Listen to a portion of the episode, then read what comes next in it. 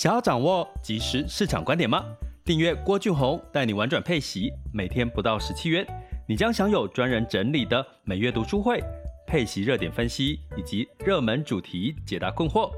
不论你想通过基金、ETF、美股或台股打造你的现金流收入，我们都能为您提供支持。点选资讯栏的订阅链接，了解更多。让我陪你一起投资理财。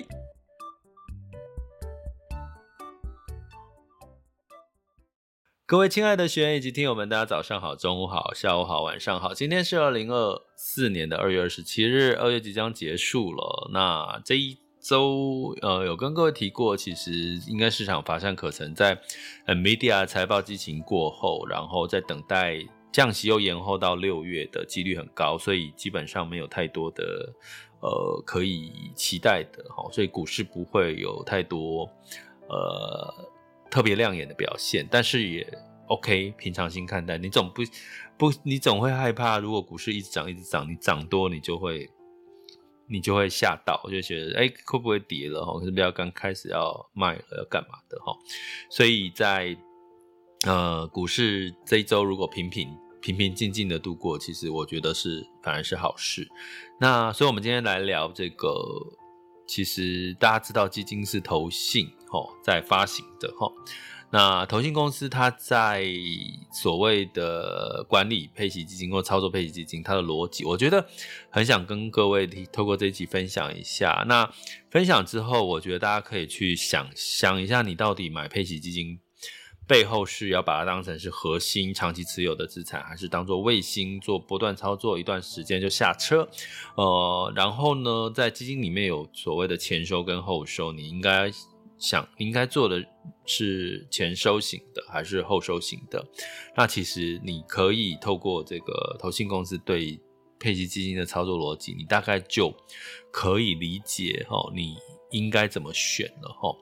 那基本上呢，我今天稍早就是跟我的同学哦，就通上了电话，聊了一下。他说他最近想存退休金哦，那就跟我说，就就是我们在聊，在讨论这件事情哦。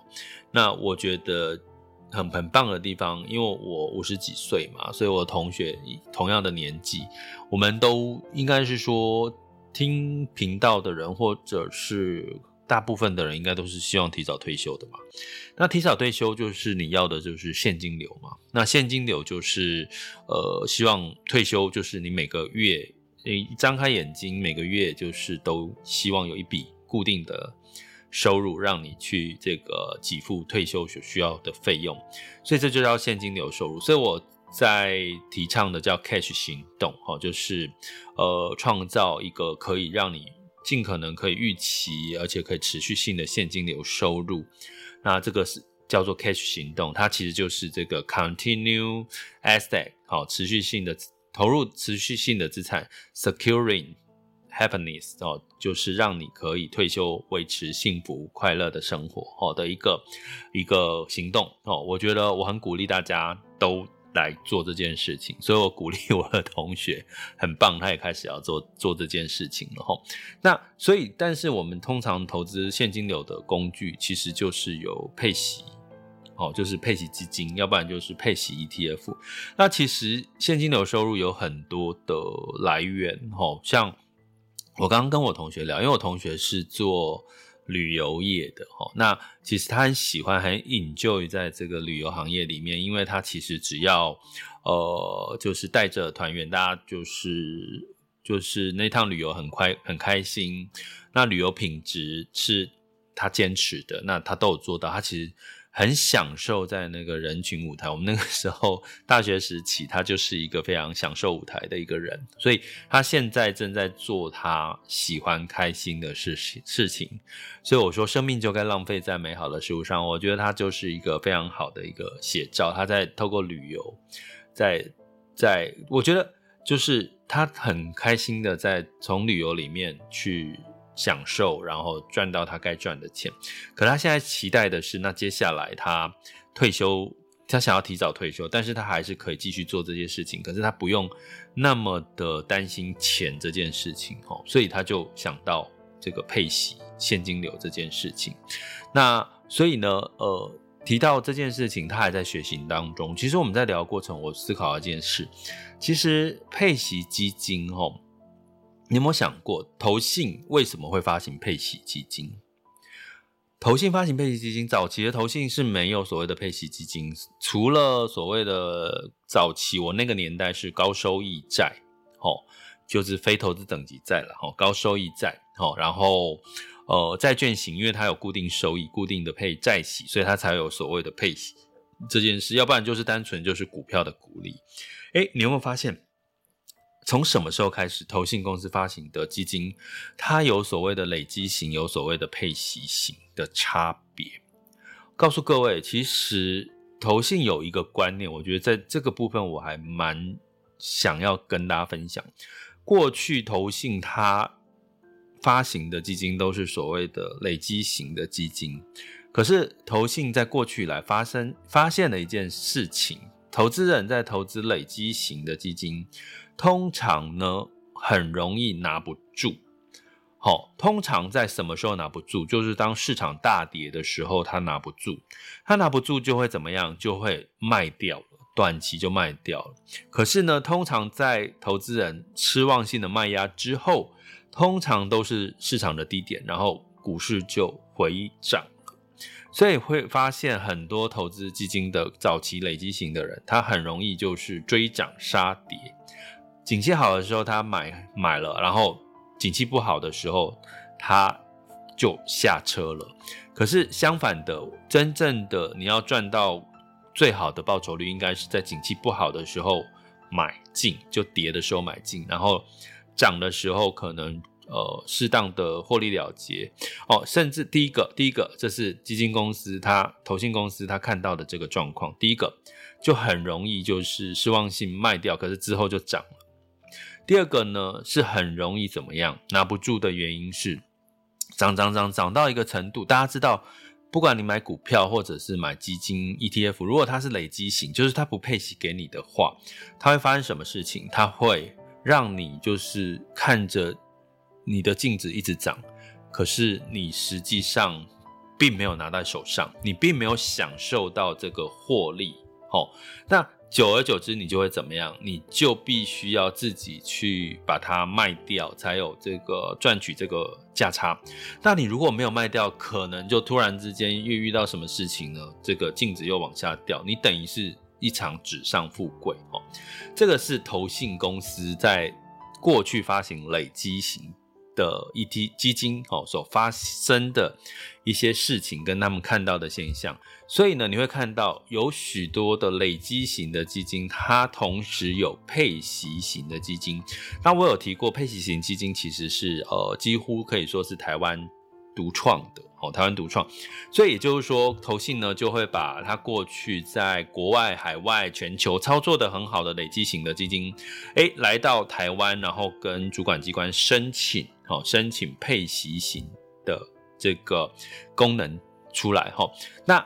为什么投信要去在台湾去做这个配息型的申请？因为它已经有一档非常明星型的这个主题的投资基金了。那它为什么要在台湾再发行一个这个配息型的基金？因为他们就是告诉我说，因为他们配息，透过配息可以帮助客户去做获利了结。哦，月配，不管是月配、季配，你配了息之后，你。某种程度就是主动、被动的，哦，被这个获利了结。第二个好处是，也就是说，获利了结就是什么？落袋为安，就赚到的钱到你的口袋。第二个事情，为什么投信公司要做配息？因为它，我刚刚讲到，很多人拿不住。通常投资都是长期嘛，那你如果累一直累积，一直累积，你看不到，你享受不到，你又怕它涨多了会不会涨太高？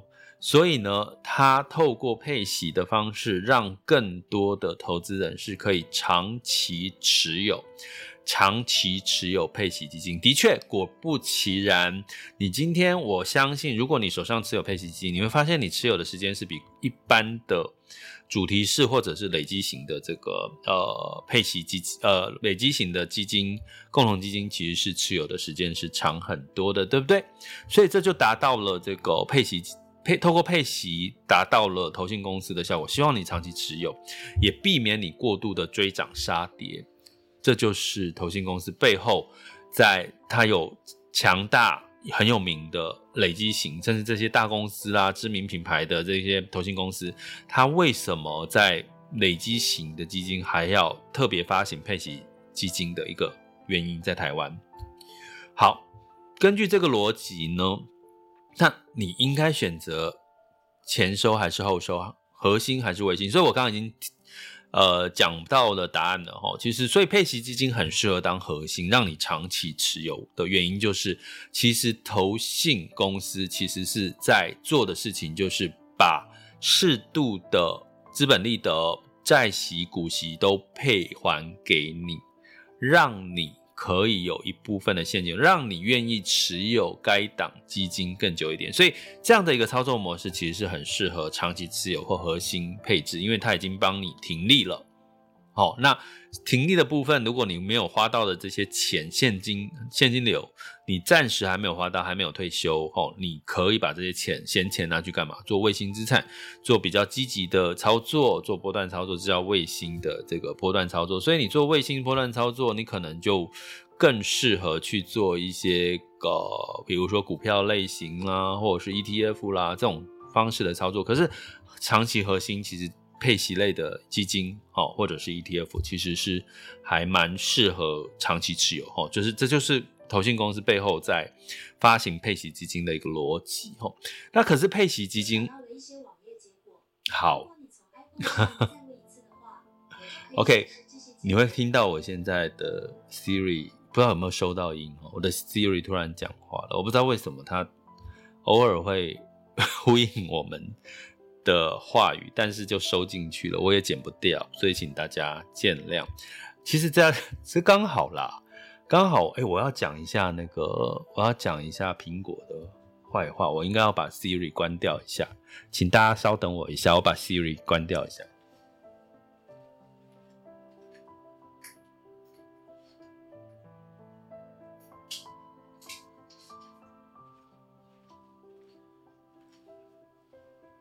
好，现在空白了几秒钟，我真的是去把 Siri 关掉。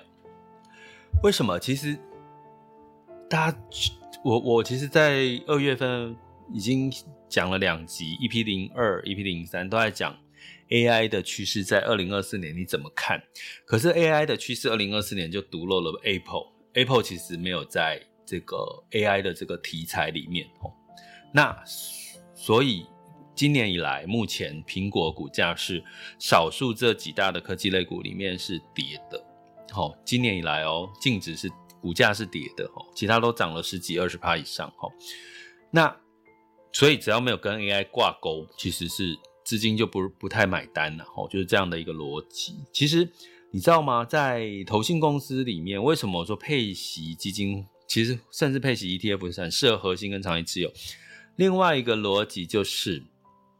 其中有一家公司，我不能说是哪一家投信公司，它发行了一档美股的配息的基金，去年的绩效是比其他的配息基金美股的哦，有有参与美股的配息基金的绩效是来得差的。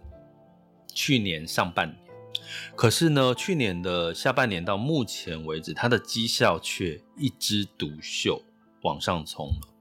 我不讲哪一家投信公司的，但是我会跟我们的付费订阅学员讲，因为我会录一集，我们付费订阅学员我会跟各位讲，其实我找到了安联收益的平替，啊不能说平替，甚至优替的配息基金了。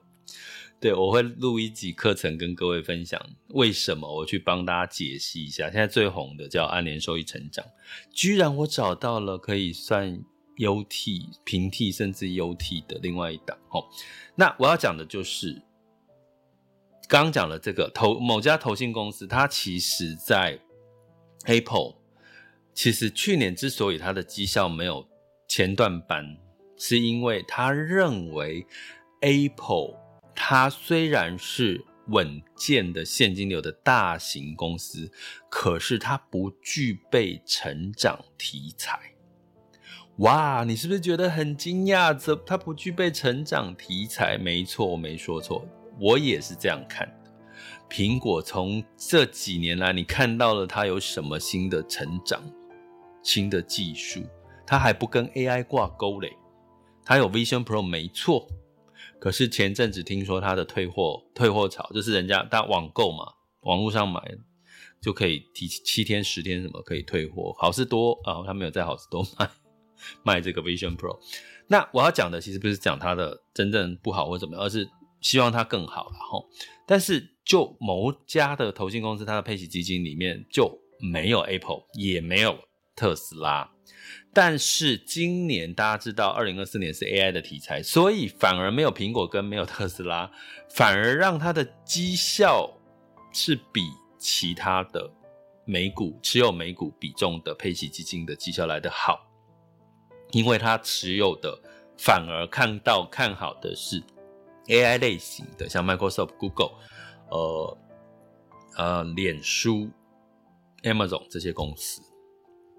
所以呢，其实投信公司配息基金要不要挑，要不要选，要，而且你还要不定期的去管理它。也就是说，我刚刚讲，其实投信公司在操作配息基金，除了它有为了怎么样配息的逻辑之外，它选股的条件，其实透过配它配息嘛，既然要配息给，一定要稳健的现金流，一定要稳健的债息，稳健的股利。所以你会发现每一家公司的投资的。操作逻辑是很大的不同哦，所以我我找出了一档可以平替的。我讲平替，甚至我其实心里面的 OS 是 UT 哦，这个最目前最主流的这个配息基金哦，我们付费订阅学员就容许我三月的时候录一集来跟各位分析为什么是这一档哦。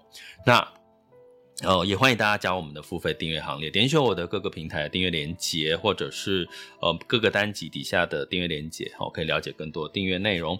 所以我最后讲前收还是后收这件事情，哈，基本上既然如果说我们配息基金，我刚刚讲了，从投信公司的操作逻辑，它就是要让你长期持有，它已经帮你做好选股的策略了，而且。选股策略有多重要啊？你看，去年没有选 Apple 的，其实绩效不好；今年没有选 Apple，绩效是特别好。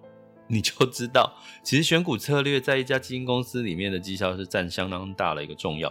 所以，如果你长期依赖基金公司的经理人、经理人团队帮你去选择所谓的这个呃配息基金的标的选择，长期持有。你当然要选前收型的配息基金，为什么？因为前面收的配息基金的手续费你已经被收走了，收走之后呢，你后面如果你的净值上涨，它就不会再收你手续费。可是后收型的概念呢？后收型的概念就是你前面呢可能没有被收到手续费，可是当你每一年每一年持有长期持有的时候，你的净值越来越高，你的这个资产。价值哦越来越高，其实你要被收的手续费就越来越多。举个例，你投入一百万，你假设手续费是一趴，那你就是被收到一万块。可是如果你一百万增值到一百二十万、两百万、三两百万，哎，你可能被收的手续费用一趴来计算，你就变收两趴手续费。所以记得配息基金有一个我之前提过的一个重点，就是尽可能你长期持有，选择前收型的。前收型的这个配息基金其实是比较有利的齁。那呃，但通常呢，如果你要买很多，其实很多现在各式各样的一个平台啦齁，不管你是透过不同平台，其实很多的前收型的手续费也都有很多的折扣，甚至是没有免收手续费。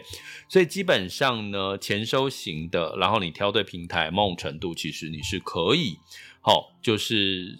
节省掉一些投资手续费的成本，齁，所以透过我今天很简单的逻辑跟各位分享，就是如果你搞懂投信公司为什么在操作，为什么要发行配息基金，那它配息基金的操作的这个逻辑，如果你弄懂搞通，它是属于长期持有，而且帮你做月月停利的话，你就知道其实你该选签收，你的手续费的成本会比较便宜，甚至有很多平台是不收手续费。和另外，好，那通常在银，好，不要讲哪个平台会被收钱收啦，但是你就自己去。判断你自己的平台有没有被收钱收手续费了哦。那另外呢，在核心跟卫星，当然长期持有就是配息基金就很适合当所谓的核心资产，好吗？这样子的逻辑是不是让你更清楚配息基金的好处，以及到底这些投信公司在怎么搞配息基金呢？好吗？那如果有任何问题，欢迎大家在各个平台留言给我，或者是把分享你的看法，我会再一一回复大家，或在频道里面跟直播跟大家分享。这里是郭俊宏，带你玩转配息，给你及时操作观点，关注并订阅我，陪你一起投资理财。想要掌握即时市场观点吗？订阅郭俊宏，带你玩转配息，每天不到十七元，你将享有专人整理的每月读书会。配息热点分析以及热门主题解答困惑，不论你想通过基金、ETF、美股或台股打造你的现金流收入，我们都能为您提供支持。